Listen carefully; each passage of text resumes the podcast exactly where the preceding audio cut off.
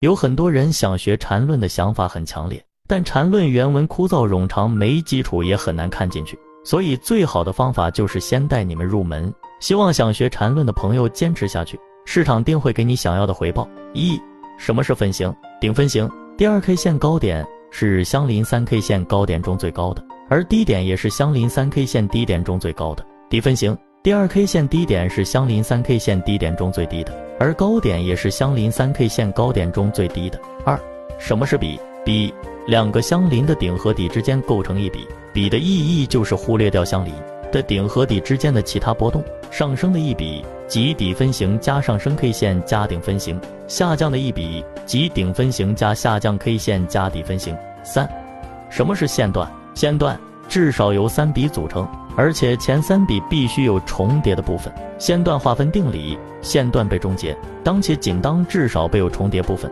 的连续三笔的其中一笔终结，而只要构成有重叠部分的前三笔，那么必然会形成一线段。换言之，线段终结的重要条件就是形成新线段。黑 色是比，红色是线段。四，什么是中枢？中枢的定义：连续三段同级别走势类型的 N 型重叠区间为高一级别的中枢，如三十分钟的下上下中间的重叠区间为日线级别的中枢。中枢区间较高的低点与较低的高点，高低加低高构成的区间。五，什么是趋势与盘整？趋势大于等于两个中枢，文中大写 B 表示高级级别中枢，A 加 A 加 B 加 B 加 C B C 形成背驰，盘整小于或等于一个中枢的结构 A 加 A 加 B，B 形成背驰，A 加 B 加 C 啊 C 形成背驰。